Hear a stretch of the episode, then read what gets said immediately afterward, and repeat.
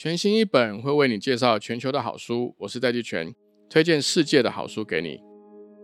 Hello，大家好，我是戴季全。全新一本是全新一周的新单元。那我们会设计这个单元呢，是想要为各位介绍世界各地出版的新书好书。台湾可能不一定会有中文版，但是我觉得这些都是一些好书，希望可以在这节目中跟大家分享。我们一起用阅读来提升工作和个人的生活品质。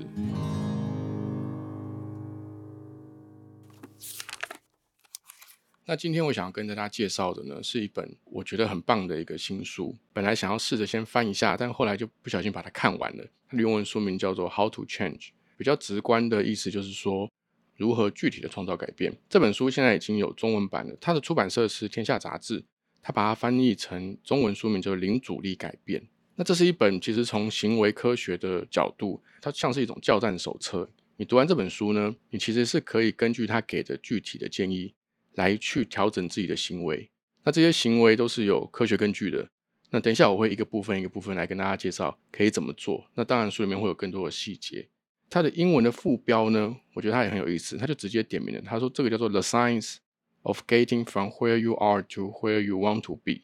他讲的这本书说这是个科学，让你从你现在在的地方能够顺利的到你想要去的地方。所以这个过程呢，其实就是一个改变的过程。那这本书其实它本来呢是这个作者 Kelly Milkman 啊，他是宾州大学华顿商学院的教授。这本书的原型其实是他在华顿商学院的一个课程。那这个教授呢，他的主要的专长领域其实就是行为科学。他自己也有开一个 podcast 节目，叫做 Choiceology，就是 choice 跟 ology 的一个复合字。他当然是一个大众行为经济学的专家。他的这个 podcast 节目就是在讲大众行为经济学。同时，他也是这个国际判断决策学会的前主席。他也主持了宾州大学内的研究中心。研究中心的这个目的目标是为了行为永久改变的倡议，就是说如何透过这些行为科学的一些发现和一些做法，让这个社会、让这个世界运作的更好，不管是经济上啦，还是个人的生活啦、个人的事业。那这本书其实我觉得非常适合推荐给你，对于某一个目标，譬如说减肥。譬如说组织改造，譬如说你想领导整个公司团队往更具体、更有效能的方向前进，我我会讲这些东西，其实因为它都是我个人的课题。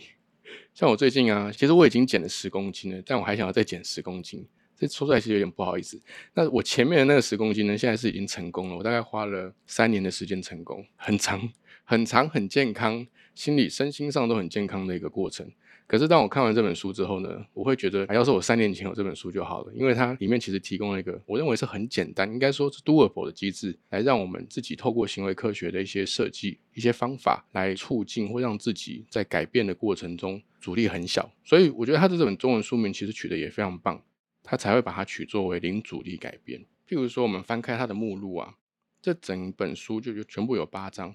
他第一章呢，他提出了一个行为科学上面很重要的一个发现，它叫做新起点效应。什么叫新起点效应呢？就是说大家一定都有跨年倒数的经验，就五四三二一，然后大家就觉得新年要有新希望嘛。根据统计啊，新年新希望有百分之八十会失败。可是其实作者告诉我们，我们要看的是那百分之二十的成功的项目。为什么大家会有这个新年新希望？就是说他说的这个新起点效应呢？他把这个行为科学上，它里面有非常多的实证的研究，大家可以去翻阅这本书。大家讲的重点就只有一个，就是如果我们要创造任何改变，你可以在你的生活上面或时间上面有一些外在客观的一些改变的切点的时候，去开始做这个改变的事情。像新年新希望就是一月一号，但你也可以把它放在每个月的一号，或者是每一周的第一天。不管你认为每周的第一天是礼拜天还是礼拜一都可以，或者是你可以自己去设定。比如说搬家，他认为搬家的时候是一个很适合来创造各种改变的一个时机点。你在环境上面有一个巨大的一个变化，或者是换工作的时候，到了新的工作场域，你也可以趁那个时间点来去设定自己的一些改变计划。我觉得第一个点就是一个新起点效应，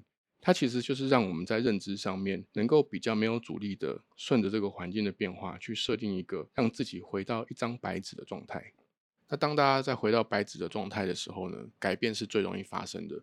因为作者他在里面有说，他说当我们回到白纸的状态的时候，我们其实心里的负担会暂时的变到最小。不管是过去失败的经验啊、负面的情绪啦，都会在那些时候，你可以比较不费力的，它就自然而然的会被你放在后面，而不会成为包袱挂在你身上。所以我觉得他第一章，他觉得任何改变的开始，都可以帮自己设定一个新起点，来让大家在改变的时候有一个好的开始。像我上礼拜就特别设定在礼拜天来开始我的新的减重计划，到现在我已经减了零点五公斤了，跟大家分享。希望下一次在录节目的时候，我可以再继续跟大家分享。但我觉得他第二个这个心理效应啊，就有一点邪恶，有点邪恶，但是我觉得它非常非常有效。他说你在设定改变计划的时候呢，你可以使用一个方法，他把它称之为诱惑绑定法，就是你可以盘点你自己很喜欢做的某些事情，比如说你很喜欢看某个影集，或者是你很喜欢吃某一种甜食。像我以前有时候下班会想要喝一罐啤酒，这样觉得一方面可以舒压，二方面又可以放松切换一下心情。那有些人可能很喜欢泡澡。那他讲的这个诱惑绑定法呢，就是说你的改变计划或者是你的某一个重大任务在进行的时候，你可能有时候不知不觉就会有拖延症的现象，或者想要逃避啊，会觉得啊喘不过气来，晚点再做，可能有作业要交啦，有报告有简报要做啦等等。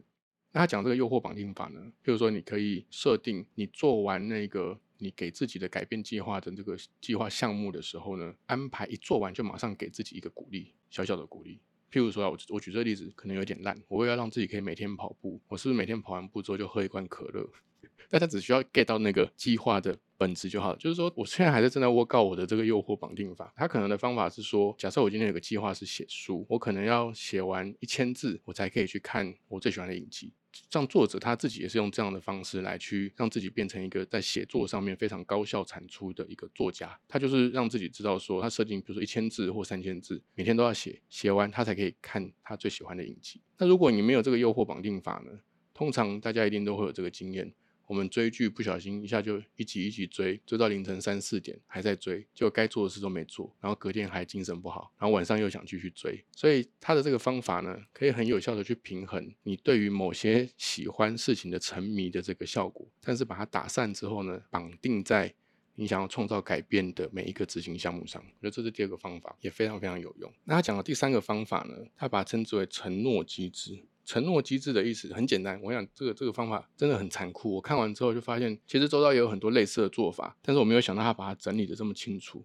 包含心理学上的机制啦，包含这个行为科学上面的一些分析。但说穿了呢，就是给自己上手铐，就是给自己一个承诺机制。譬如说，像我可能跟我的同仁讲说，我如果没有在一个月内减掉两公斤，我就一个人发一千块。我现在在考虑要不要跟大家给这个承诺。好，我的同事都点头说要，但是我才不要。因为他他这个机制呢是说，你如果有一个目标要达成，你不要把它放在心里。你除了第一个部分是你可以大声的跟大家讲，大家其实会给你一个健康的外部压力。第一个，因为这是你自主选择这样做的，所以内心会知道这是你自己的决定。可是你又可以透过跟你的好朋友、跟你的主管、跟你的同仁公开去讲、公开去承诺你要达到的事情的时候，他会自己帮自己创造一个同财压力。那如果你要再做的更绝情、更狠一点呢？就是你提供一些对其他人是诱因，但对自己是惩罚的一些做法，就譬如说我刚刚讲的这种奖金上面的惩罚啦，这个在实证上面都会非常非常的有效。那这个叫做承诺机制。那这本书它很有意思的地方是，它的每一个章节所提供的这些行为科学的做法，它有点像鸡尾酒疗法，就是你可以搭配混合的使用，而不是说。只能用一项，或是先做哪一项，再做哪一项。像他第四章啊，他讲的方法叫做提示计划法。提示计划法的意思是说，他从行为科学的分析里面发现，很多人为什么在创造改变的时候，呃，容易失败，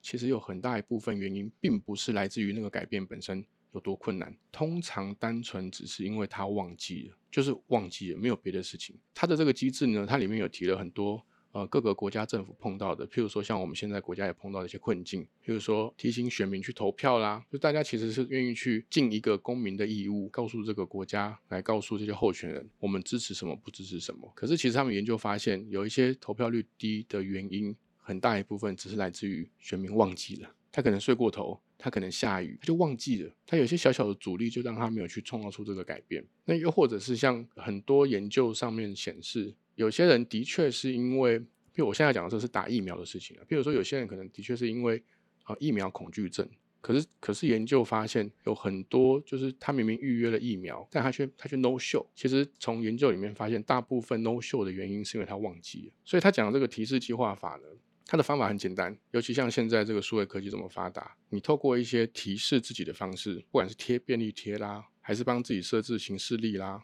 就是透过一些很简单的方式去提示，或者是如果你今天是一个政策推动者，你其实可以在一个对的时间点发简讯、发 notification 都可以，来让自己避免自己忘记了这件事情，来达到这些任务。就像我，我其实在我的这个减重计划里面呢，因为我们的公司在这个这栋大楼的最顶楼嘛，在十四楼，我有给自己一个计划，是说我每天上班的时候开车开到停车场 B two，我要爬楼梯爬到十四楼，也就是说我整整要爬十六层楼，用走楼梯的，因为很多的这个研究都告诉我说，爬楼梯对于心肺功能啦、提高代谢率啦，而且爬楼梯也比下楼梯要不伤膝盖，所以我觉得这是个很好的计划。可是其实我后来发现，我常常没有爬，不是因为我拒绝去爬，或者我觉得它太困难了。常常只是因为我正在想，譬如说我在我在开车的时候，我就已经开始在想工作的事情了。然后车子停好之后呢，我还没意识到的时候，我人就在电梯里了。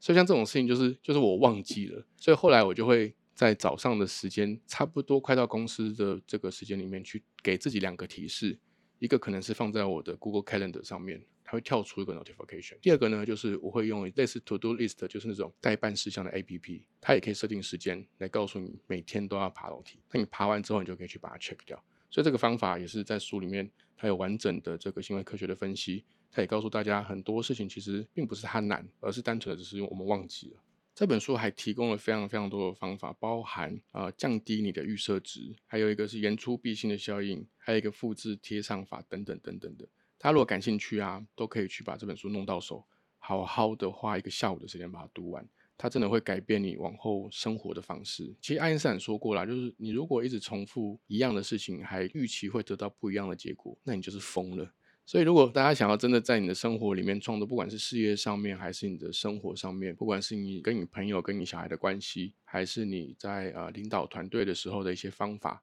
甚至呃目标的沟通方向的沟通，如果你想要创造出一些改变，我觉得这本书都是一本很好的教战手册。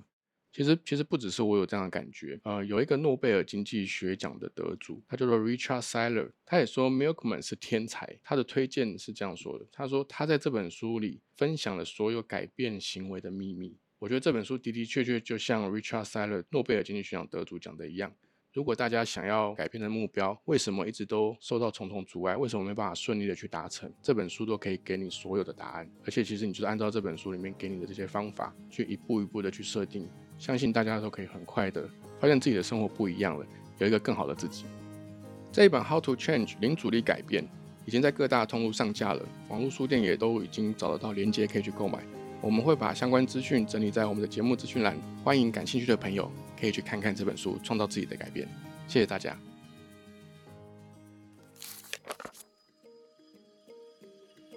Who's Book 小书童本周选书，今天要介绍的这本书，想呼叫左撇子的朋友赶快来阅读，因为书名就叫《左撇子的隐形优势》。你知道吗？世界上每十个人就有一个人是左撇子。爱因斯坦、莫扎特。比尔盖茨还有奥巴马都是左撇子。对左撇子来说，有些东西用起来不太顺手。